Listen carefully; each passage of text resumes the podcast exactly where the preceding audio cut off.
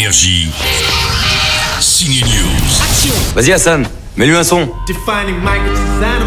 De danse avec les stars à Let's Dance, tout réussit à Ryan Bensetti qui n'était pas danseur à la base. Ok, je passe pour un con là. Eh bien non, il est plutôt très crédible et même si ça sent le déjà vu ce scénario, il y a beaucoup de belles scènes et d'émotions dans le film Let's Dance, une comédie romantique pleine d'émotions. Il a d'ailleurs mouillé la chemise, le Ryan.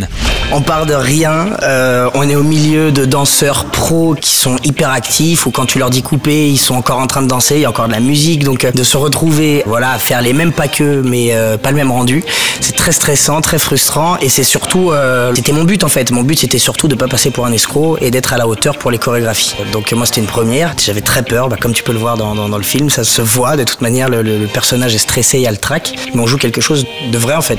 Est-ce que tout le monde est d'accord? Monsieur peut se casser et on peut peut-être reprendre le cours maintenant. Il fait le taf, Ryan Bensetti dans Let's Dance, une très belle surprise ce film et une bonne idée de sortie ciné ce week-end. Allez, salut tout le monde.